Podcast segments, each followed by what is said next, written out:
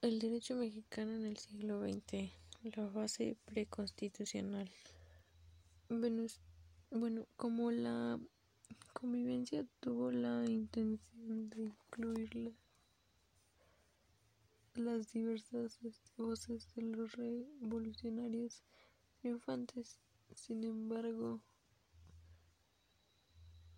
tuvo el resultado contrario.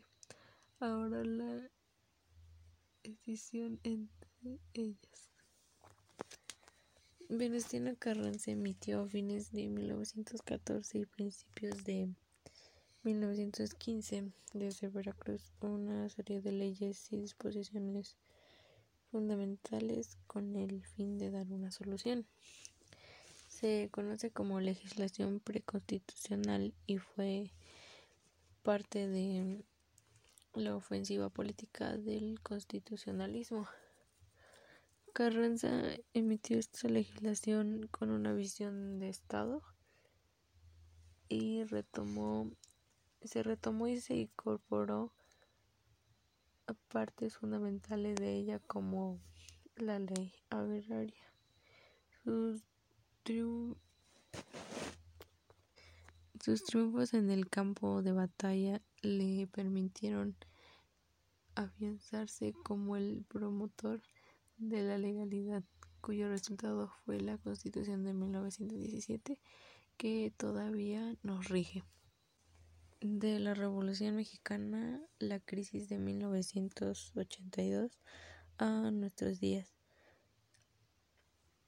La interpretación de los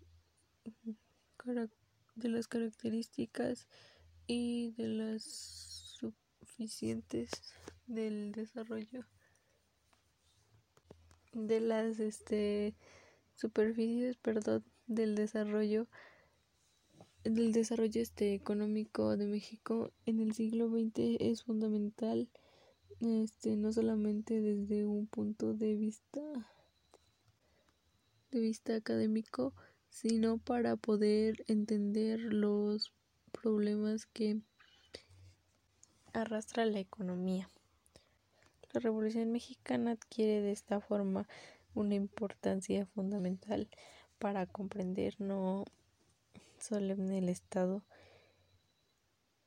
el estancamiento perdón, económico. Y dicho de otra manera es que aceptan los efectos negativos que haya tenido la Revolución Mexicana.